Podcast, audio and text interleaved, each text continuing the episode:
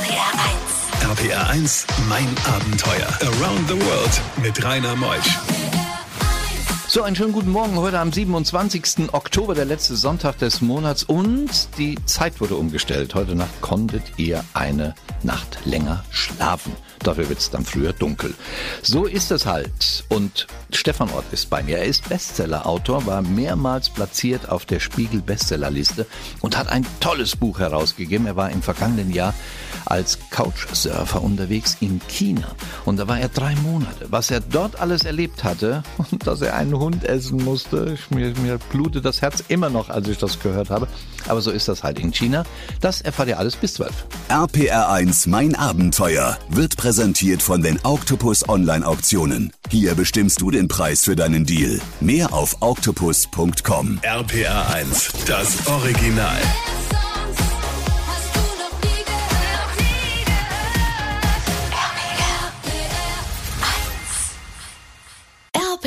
RPR1, mein Abenteuer mit Rainer Meutsch. Stefan ist da. Moin Stefan. Ja, guten Morgen, hallo. Hamburger in Münster aufgewachsen und im Wuppertal Journalist bei Spiegel Online und dann hat der Jung gesagt als 36-Jähriger, ich mache mein eigenes Ding.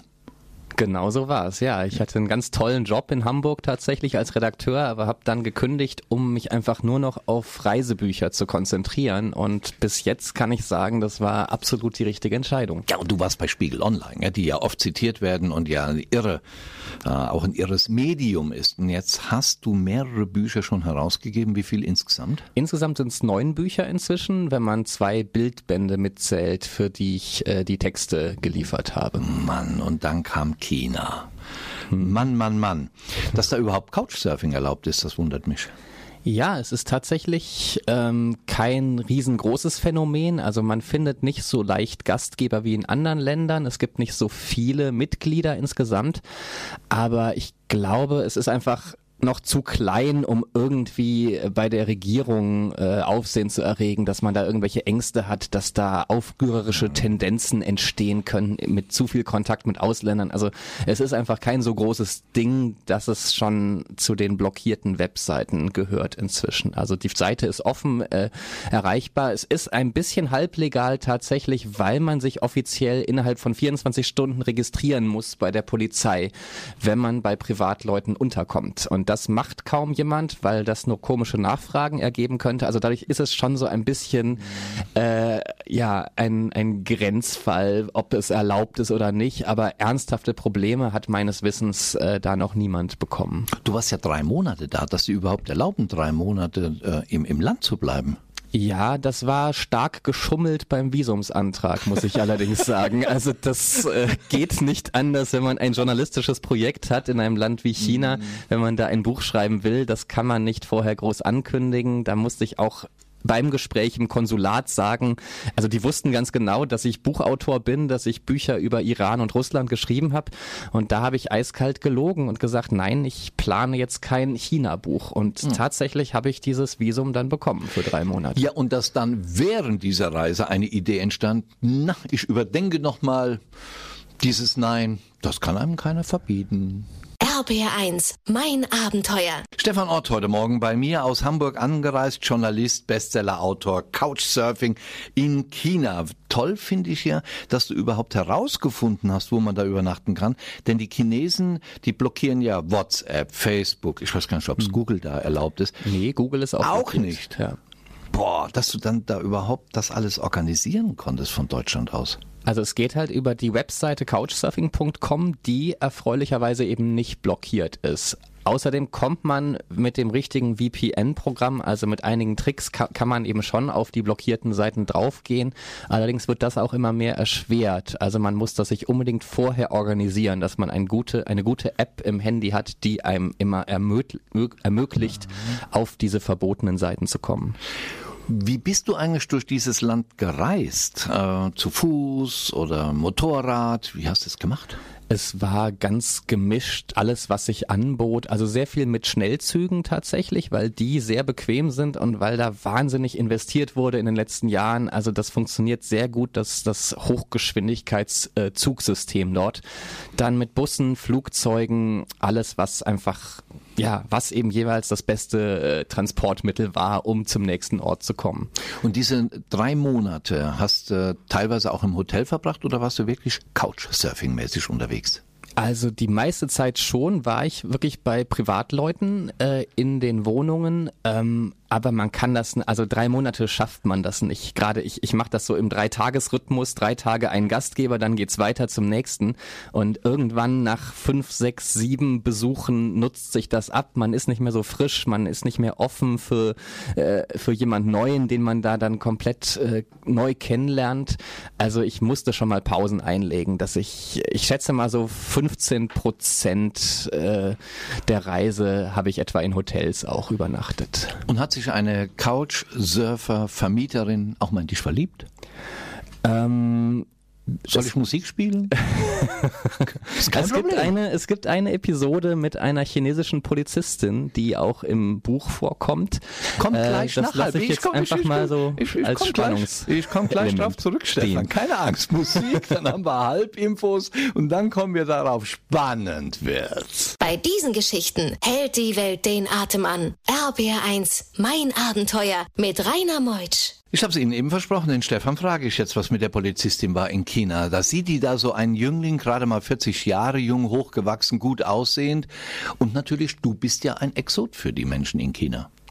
Ja, das merkt man halt schon immer mal wieder und das kann, glaube ich, jeder männliche Expert auch bestätigen, der in China unterwegs war, dass man wirklich eine andere, äh, einen anderen Stellenwert äh, dort hat sozusagen. Als Ausländer gilt man gleich als wohlhabend, äh, äh, als reich sozusagen und äh, hat, hat wirklich äh, auf dem Heiratsmarkt einen äh, ganz anderen Stellenwert. Das, das, das ist schon feststellbar ab und zu, ja. Was war mit der Polizistin? ich wollte auswählen ausweichen. Das hat nicht geklappt. Ähm, ja, die, das war ganz witzig. Die hat mich zuerst kontaktiert in der Stadt Shenzhen, ganz im Süden des Landes. Ähm, was ich etwas komisch fand, sie hatte entdeckt, dass ich eben da einen öffentlichen Trip quasi gepostet hatte bei Couchsurfing, wo ich schrieb, ich suche Leute, die einfach mal mir ein Restaurant zeigen oder mir die Stadt zeigen. Und eine Person hat darauf reagiert und die war Polizistin. Das fand ich erstmal sehr irritierend, ähm, weil ich ja auch als Journalist da unterwegs war. Ich wollte, dass das rauskommt, dass ich dort ein Buchprojekt hatte. Ich hatte das Gefühl, jetzt kriege ich so eine Aufpasserin auf den Hals gehetzt. Ähm, der Verdacht hat sich dann aber bald zerschlagen und später im Lauf der Reise sind wir dann noch mal ein paar Tage zusammen gereist und äh, das war dann eine ganz äh, schöne Zeit. Das lassen wir so stehen. So eine Leibwächterin hätte ich auch mal dann gerne gehabt bei einer Reise durch China. Vor allen Dingen, sie kennt ja dann die Kulturen und sie hat ja sicher auch einiges über ihr Land dann erzählen können. Absolut. Es gibt natürlich die unterschiedlichsten kulturellen äh, Dinge zu erzählen. Zum Beispiel auch, wie denken denn die Chinesen gegenüber Iraner und Russen und uns? Also es, man merkt ja im Vergleich zu den anderen beiden Couchsurfing-Büchern, die ich vorher gemacht habe, merkt man schon einen großen Mentalitätsunterschied äh, auf jeden Fall. Also Iraner und äh, Iraner sind extrem herzlich und gastfreundlich. Man wird wirklich äh, äh, als, äh, als Gast wie ein König behandelt von Anfang an und selbst auf der Straße sehr oft angesprochen. In Russland ist es nicht so offensichtlich, aber zu Hause gelten dann auch ganz tolle Regeln der Gastfreundlichkeit, man ist Teil der Familie ganz schnell. China ist ein bisschen verschlossener da oft oder es geht etwas sachlicher zu, aber auch dort habe ich ganz herzliche Gastgeber gefunden. RPR1, mein Abenteuer Around the World. Die packendsten Stories von fünf Kontinenten. Die Gastfreundschaft wird ja überall hochgeschrieben und großgeschrieben. Stefan Ort, der Bestseller-Autor, gerade aktuell Couchsurfing in China durch die Wohnzimmer der neuen Supermacht. Sein Buch erschien im äh, Malik Verlag, im Piper Malik Verlag. Die Chinesen essen auch anders. Wie oft hast du Magenprobleme bekommen? Gar nicht so oft tatsächlich. Also nichts Ernsthaftes auf der ganzen Reise während der drei Monaten keine größeren Probleme. Ich bin natürlich ein bisschen vorsichtig, was so rohe Sachen angeht oder Eiswürfel oder Geschichten äh, wie das, aber das war in China diesmal wirklich ganz unproblematisch und man, man kann fantastisch essen. Also es gibt, wenn man überall die regionalen Spezialitäten mal ausprobiert, das, äh, da gibt's einige Ängste, aber grundsätzlich ist es kulinarisch ein, ein absolutes äh, Schlaraffenland tatsächlich. Ganz anders als China-Restaurants bei uns. Und das Volk auf dem Land lebt in Armut, kann man so allgemein nicht äh, sagen. Tatsächlich hat sich beim Thema Armut viel getan in den letzten Jahren. Also das ist eine ganz wichtige Agenda der Regierung im Moment, äh, die Armut abzuschaffen oder stark zu verringern. Und also sie haben äh, unglaublich große Zahlen von Menschen aus dieser totalen Armut herausgebracht schon in den letzten Jahren. Also das ist mal so ein äh, ja ein Ergebnis der Politik, das man auch äh, positiv äh, hervorheben kann. Man redet ja viel mhm. auch sehr negativ über China. Spürt man die Ein-Kind-Politik?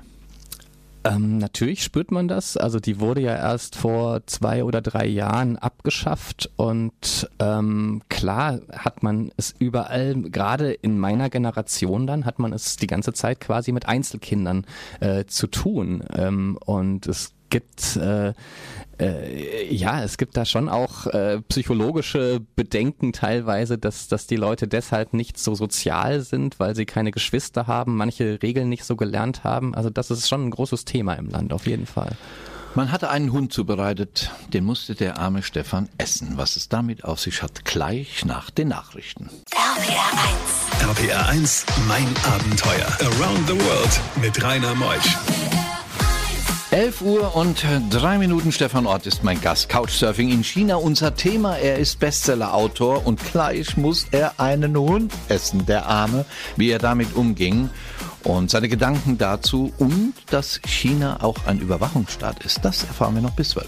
RPR 1 Mein Abenteuer wird präsentiert von den Octopus Online Auktionen. Hier bestimmst du den Preis für deinen Deal. Mehr auf octopus.com. RPR 1, das Original.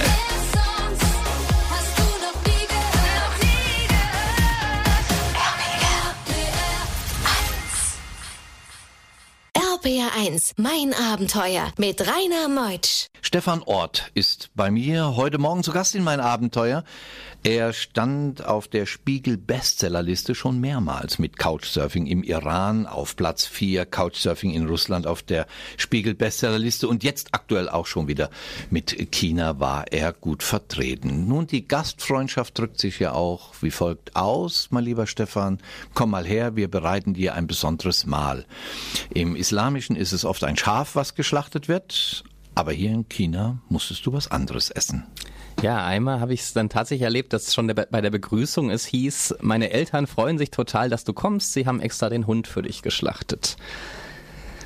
Und das, da musste ich erstmal schlucken. Also das war eine Ehre, die ich mir nicht unbedingt äh, gewünscht habe als Besucher.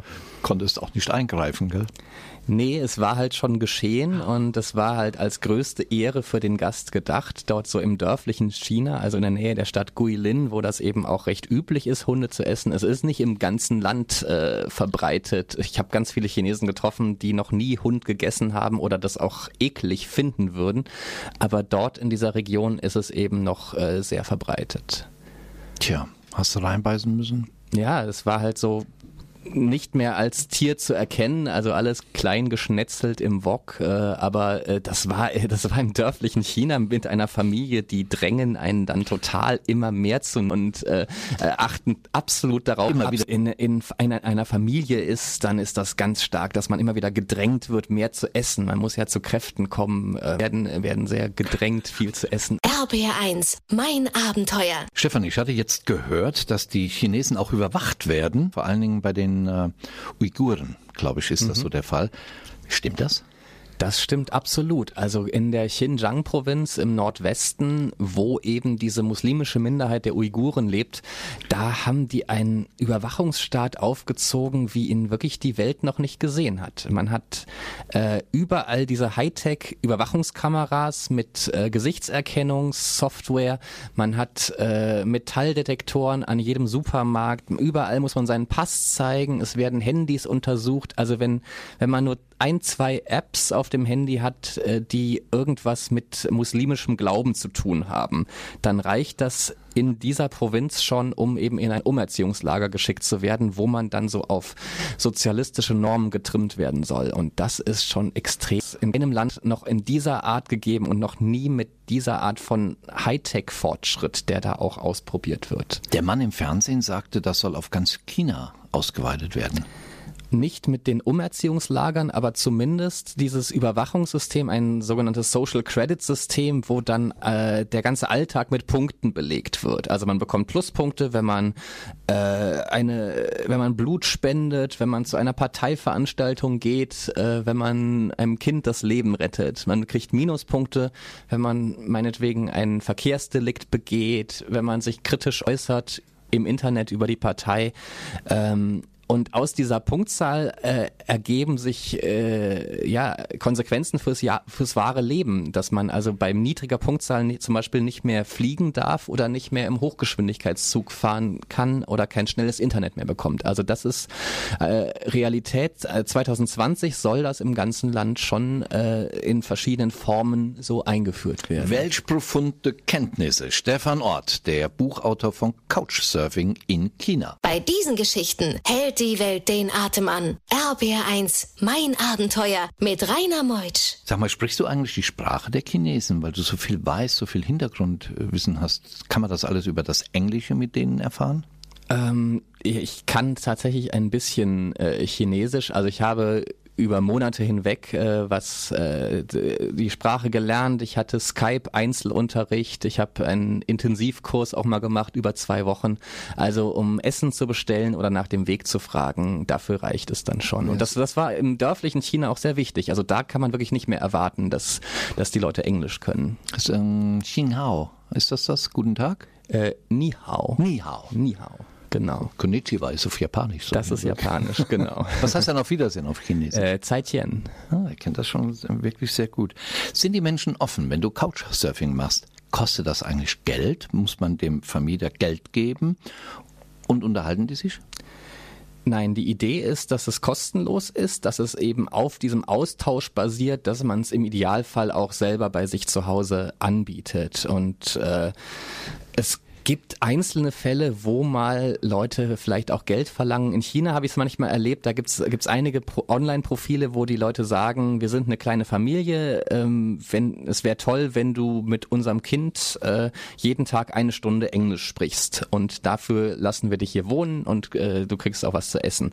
Also das ist ein Deal, den finde ich noch ganz in Ordnung, ähm, weil grundsätzlich ist aber die Idee schon, dass es äh, eben äh, kostenlos sein soll und nur auf diesem Austausch äh, basiert. Hast du auch mal ein Bett vorgefunden, wo du reinkamst ins Zimmer und hast gesagt, oh nee, da will ich nicht rein?